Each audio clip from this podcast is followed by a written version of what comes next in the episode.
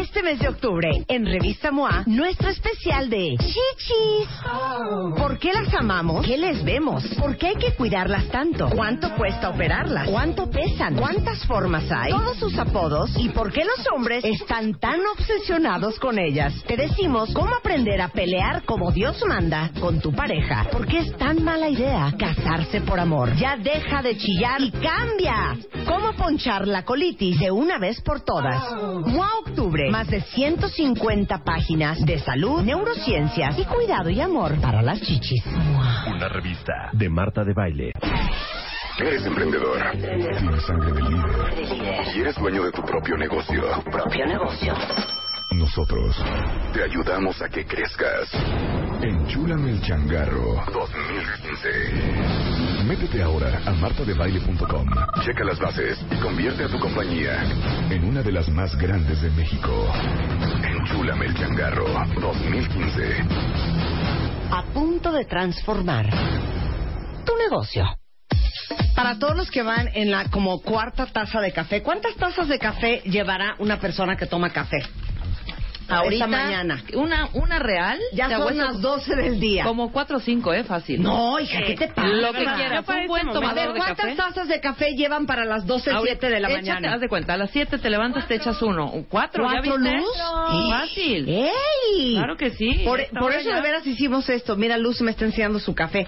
Para todos los que aman el café, además de todos los beneficios que ya les hemos dicho, para que tengas paz, Luz y todos los supercafeteros, la cafeína aumenta los niveles de serotonina y por eso se hacen sentir felices. Claro. Es libre de calorías, rehidrata, aunque no lo crean, y es una excelente compañía para pues los momentos de creatividad, de discusión, de la juntita. Y imagínense, hi- hicimos una cosa muy padre con la gente de Café Garat, que es cuántos inventos o, o cómo ha vivido el café a través de la historia. Imagínense que en el 91, cuando salió la primera cámara web, la primera transmisión que se hizo en la Universidad de Cambridge fue el llenado de una cafetera. Esto para que todos los investigadores no se gastaran el tiempo en caminar de un lugar a otro donde estaba colocada la cafetera. Por ejemplo, ha estado presente en momentos como el nacimiento del iPod, porque cada semana el equipo de Jonathan este, Ive, que es diseñador del Apple, eh, se reunía con su equipo para hacer lluvia de ideas y obviamente lo hacían con café presente. Entonces nuestros amigos de Café Garat nos hicieron un artículo increíble y muy divertido de el café a través de la historia en la revista MOA, que ya saben que Café eh, Garat es 100% mexicano, es un café de altura, que significa que está cosechado a más de mil metros de altura, tiene una mezcla de granos de las mejores regiones cafetaleras de México y adivinen qué, cuando se corten, cuando se quemen, no se pongan café. ¿Viste cómo lo ligué? A ver, Ni mostaza, ni clara de huevo. es que no puede ser. Mauricio. González, vicepresidente de la Fundación Michu Mao, este, esposo de Mitch y padre del pequeño Mauricio, quienes se murieron en el incendio. ¿Hace cuántos años, Mauricio? Hace 17 Hace años. 17 años, donde aparte salieron muy, muy este, heridos otros de tus dos hijos, Camila y Lorenzo. Sí. Eres suegro de, Bueno, de es, no, Virginia. es mi suegra. Es- digo, sí, Sí, perdón. sí, es, sí. es tu, sí. Yerno, es bueno, es yerno. yerno. Es yerno. Eres yerno de. Virginia Sendel. Ajá. Sí, échenme un Red Bull. Este, ¿te has dedicado a esto? Sí, sí, la verdad es que es algo que me gusta mucho. El, el, el por qué murieron Michu y Mao, pues nunca lo vamos a entender, pero el para qué están en más de 1.700 vidas reales salvadas al día de hoy. Son 1.700 niños que hemos trasladado a Galveston, Texas, al hospital de los Shriners, niños que hubieran muerto en nuestro país. Digo, nada más para mencionarte una que seguro sabes, es de la- una pequeña prematura de, de- de entre seis y siete meses del Hospital Infantil Materno de Coajimalpa. Nos la llevamos y salvamos la vida de esa pequeña. Cuando fue la explosión, hace que un año. Ahí. Digo, eso es por mencionarte uno sonado, Marta, porque hacemos dos traslados a la semana. De niños wow. graves. De niños quemados. Ahora, graves. dime una cosa, antes de que Felipe Hernández, nuestro súper amigo y técnico en urgencias, nos hable de este números y de primeros auxilios, a ver, Ma, dices que te llevas dos veces a la semana a Galveston, en Texas, al Shriners, que es a nivel mundial el hospital para quemados más importante que hay. Normalmente de qué se queman. Dan- danos los Mira, ejemplos. la, la- causa que más nos reportan a nosotros es por escaldaduras. A ver, dame el Son ejemplo. líquidos sirvientes. Eh, la- la mayoría de la gente es gente con muy pocos recursos y viven en estos cuartos redondos donde ponen a calentar aceite, agua para cocinar o, para bañarse y los niños caen a estos líquidos sirvientes o se les vienen encima y esa es la causa. O sea, jalaron la olla y se quemaron con aceite o se quedaron con agua. O caen adentro de la Caen olla. de A ver, ese es un ejemplo. Dame otro. Otro otro ejemplo, bueno, en, en las cocinas ya más convencionales se, se- se ponen las ollas con, con, con los Laza. mangos, con láser hacia afuera y se les voltean los líquidos. Este, un, un, un caso terrible, dejan a la niña de cinco años con la abuela y la abuela quema de manera intencional a la niña en la regadera y, y- y le causa quemaduras con el 80% del cuerpo y y luego también a la hora de bañar a los niños los bañan con líquidos, eh, no, no toca el adulto el agua, lo, lo, lo comentaba aquí con Felipe, el 90% de estos accidentes se pudieran evitar, Marta, si los adultos estuvieran mucho más pendientes y tuvieran algo de información acerca de estos accidentes. A ver, dame números. Bueno, mira, hola Marta. Hola. Felipe. Pues mira, y también tiene que ver el poder socioeconómico, ¿sí? No es lo mismo una quemadura en un área rural que en el Distrito Federal por los líquidos, la- el tipo de cocina y sobre todo la falta de prevención. Hemos mencionado que el INEGI publica una estadística que dice que cada año hay un promedio de 22 millones de accidentes en niños de 1 a 4 años de edad. En esta etapa de la vida, el niño normalmente se encuentra en casa o en la escuela. Por lo tanto, quiere decir que no es tan segura ni la casa ni la escuela. En cuestión a quemaduras, se sabe que el lugar donde se queman los niños con mayor frecuencia es la casa y el área, la cocina. Por lo tanto, una manera práctica de prevenir la quemadura sería que el niño no entrara a la cocina. Eso sería lo más lógico. Pero a Cosa pesar- que no va a suceder. Cosa que no va a No va a suceder, suceder. y que si a eso le sumas la falta de prevención, la falta de supervisión y luego el no saber cómo atenderlo, ¿sí? Termina en tragedia. Ahorita vamos a ir con la tendida. Porque les digo una cosa, eh, no quiero minimizar, pero una cosa es la mala suerte que tu bebita recién nacida esté en el hospital de Coajimalpa, en donde hubo un incendio.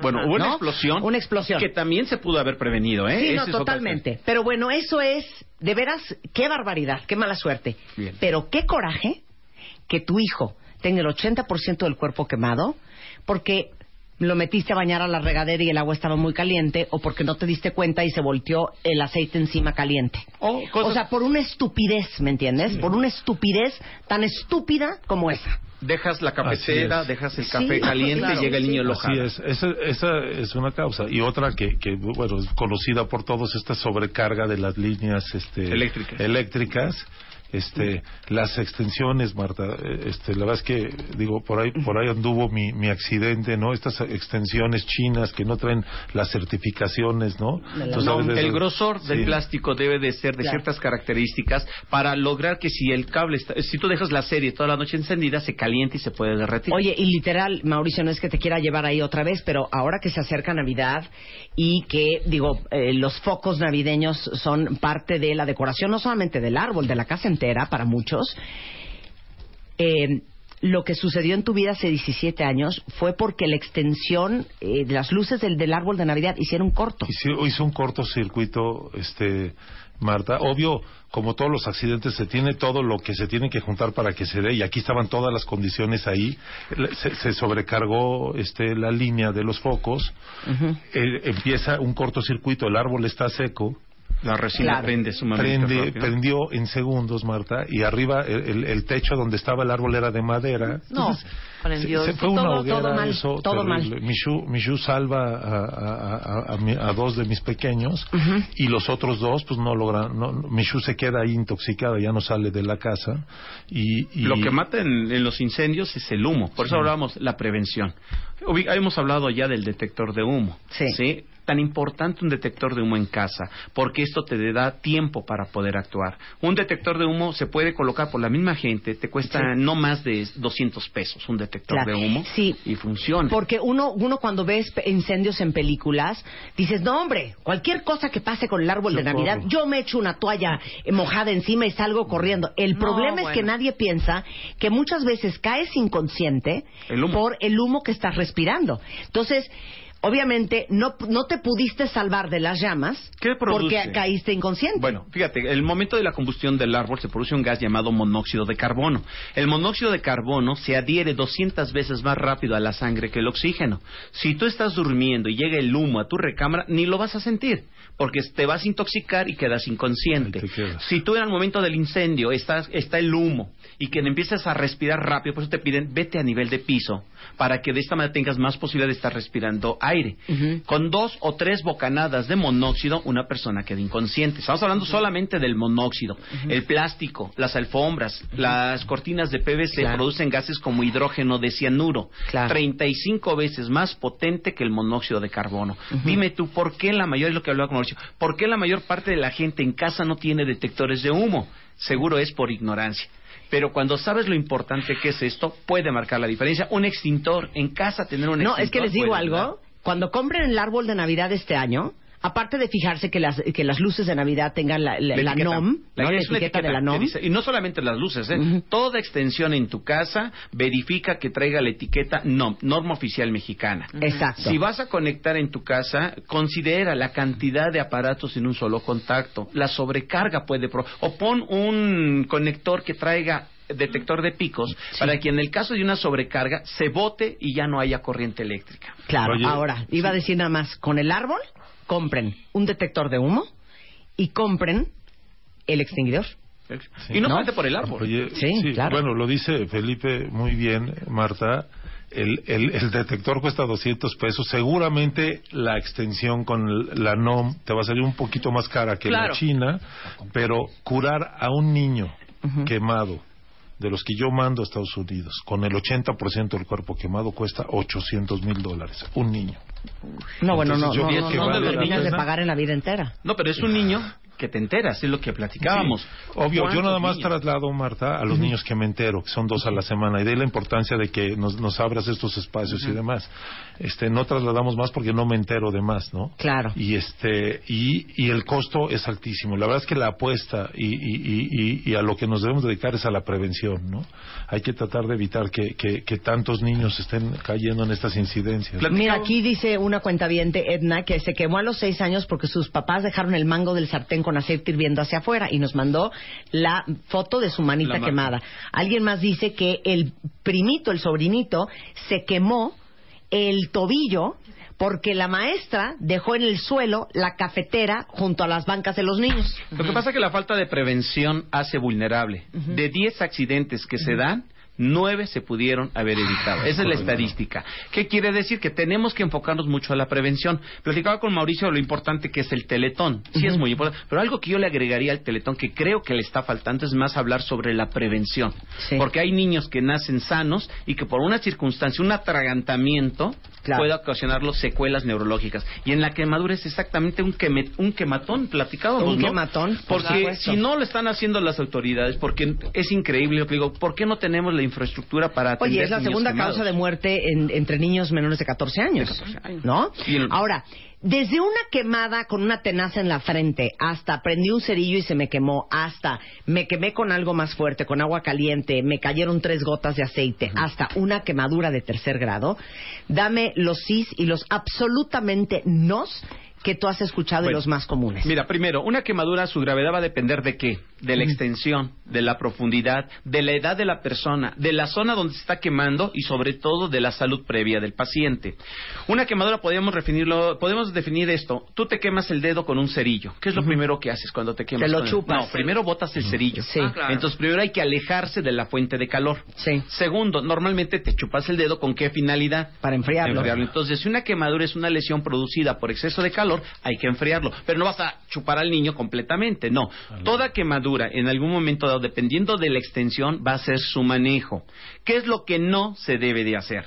No aceites, no clara de huevo, no mantequilla. ¿Sí? No meterlos directamente al agua en un momento dado con hielo, tampoco se debe de hacer. El hielo quema. No, la piel, recuerdes, la piel te protege de la temperatura. Sí. Si tú pones al paciente y lo, lo, lo mojas demasiado, lo pones en lugar frío, va a perder temperatura y la hipotermia no es nada agradable para el paciente. Alguien me decía, mana, si la clara de huevo sí sirve. No, No, no. clara de huevo, el no, problema mantequilla, con la no clara y el aceite. tepescohuite y todos los menjurjes este, milagrosos es que cuando llegan a la unidad de salud, porque ya requieren atención, pues a ver, no tienes que pelearte contra la quemadura de la infección y contra el tepescohuite. Sí, a ver, a sacatazos, a sacatazos, Y que esto- saca la yema de huevo de un niño quemado. Sí, o la mostaza y No, todo. el o la mostaza. Entonces, lo que se complica son las infecciones. Un niño quemado, si en el momento de la urgencia no tiene quemaduras del tracto respiratorio, es un niño que tiene posibilidades. El problema es la intoxicación, es lo primero. Segundo, que te queme las vías respiratorias, porque estas vías respiratorias van a cerrarse por el efecto de la quemadura y el niño puede morir asfixiado. Por eso la importancia de un botiquín funcional en casa. Entonces, si se quemó, ¿qué sí haces? Bueno, primero, que respire y que tenga pulso el niño, aléjalo de la fuente de calor. Ten- vamos con una quemadura simple en el dedo. Se quemó, lo primero que puedes hacer es una queda leve, no profunda. Podrías colocar el trapito húmedo de agua común de la llave ahí nada más para quitar el ardor. No es profunda la quemadura, no es grave. ¿Y por qué? Porque simplemente con eso que estás calmando el ardor. Lo peligroso de la quemadura es el ardor, porque el ardor es lo que provoca que la persona grite, esté llorando, se complique. Bien, si la persona al momento de la quemadura tuvo un flamazo y la ropa quedó adherida, no la jalen. Porque al jalarla te vas a traer la piel. Mira, este es un botiquín y aquí traigo unas tijeras que tienen la Para eso son esas característica que vas, mira, préstame tu saco tantito, vean cómo va a cortar el saco aquí de Mauricio. Vas a cortar todo lo que no esté pegado lo vas a retirar. Y lo que está pegado, ahí se deja en el paciente. Ok. ¿De acuerdo? Bien, no ponemos ninguna otra cosa. Si la quemadura, vamos a cubrirla con el trapo más limpio que tengas. Sería lo recomendable tener gasas estériles. Pero como normalmente la mayoría no tiene detector de humo y no tiene un botiquín, utiliza el trapo más limpio. Hay que cubrirla. Y trasladar al paciente al lugar correcto. Números de emergencia. Si requieres de una ambulancia, vas a marcar el 065-066. Si sabes que la ambulancia no va a llegar o es demasiado lejos, sí hay que trasladar al paciente y, sobre todo, llevarlo al lugar correcto en el tiempo correcto, que esa es la complicación. De ahí surge Michi Mao, porque te das cuenta que un hospital, no porque sea privado y caro, Claro. te van a manejar correctamente las quemadas. Oye, Mao, tienes ocho unidades de quemados. Sí, bueno. ¿Cuáles son? Dame la lista. Sí, son dos en el Estado de México, una en Veracruz, una en Chihuahua, una en Monterrey, este, otra en, en Ciudad Victoria y me hace ¿Y en el DF? En el DF no. No, están en el Estado de México. Sí, en- y, y en, y en el interior. Pero dirías, República. ve a cualquier hospital. Este, llámanos. Si la quemadura Fíjate es lo que está grave, diciendo, ¿eh? llámanos. Llámanos. No vayas a cualquier hospital. Te lo está diciendo alguien que vivió la urgencia. Y vuelvo a repetir, es triste que no tengamos una institución que realmente, si hay médicos Que capacitados, hacer. que tengan la institución, que esto sea más político que realmente darnos cuenta que la gente se muere por quemaduras. A ver, Mao. Voy a tuitear en este momento al teléfono que ustedes apúntenlo en el celular. Acuérdense que estamos en un directorio. Apunten este Es, también. es 01800 080 8182. Te lo juro que lo voy a apuntar en mi celular. Sí. Que esperemos que nunca sea para tu familia. Oye, pero sí tenemos una en el DF, perdón, en Xochimilco, Sí. Ah, una ok. unidad de niños que funciona de ma- maravilloso. ¿En el infantil de Xochimilco? ¿Estás ahí? En el- Sí. Infantil de Xochimilco. Oigan, Sí. toda la información de la extraordinaria labor que hace la Fundación Michu Mao, que encabeza Mao, está en fundacionmichuimao.org o Michu y Mao en Twitter, por si quieren preguntar cualquier otra cosa, Mauricio. Y para contactar a Felipe Hernández, a salvandovidas.com. eh, en la página de internet y en Twitter es salvando-vidas. Y el Eh, sábado estar en el... en el Master Bebemundo va a estar, mi queridísimo Felipe enseñándoles Heimlich Maneuver, RCP y otras cosas. Gracias, Mauricio. Muchísimas Un placer gracias. tenerte Gracias aquí y- felicidades por lo que haces. Gracias, Felipe. Al contrario, Marco. Hacemos una pausa regresando. El tiburón de baile viene nadando. And we'll be in the house. Abre Twitter. Arroba Marta de Baile. Y Facebook. De Baile. Oficial. Opina. Opina. A las 10 de la mañana. Marta de Baile. En W. Abre las redes. Non-stop. Non-stop. Escribe. Este mes de octubre, en Revista MOA, nuestro especial de chichis.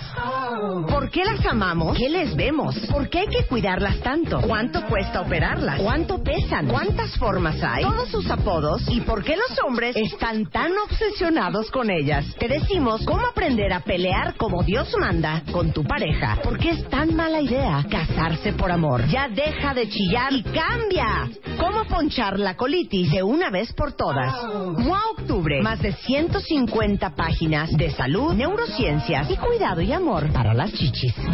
Una revista de Marta de Baile.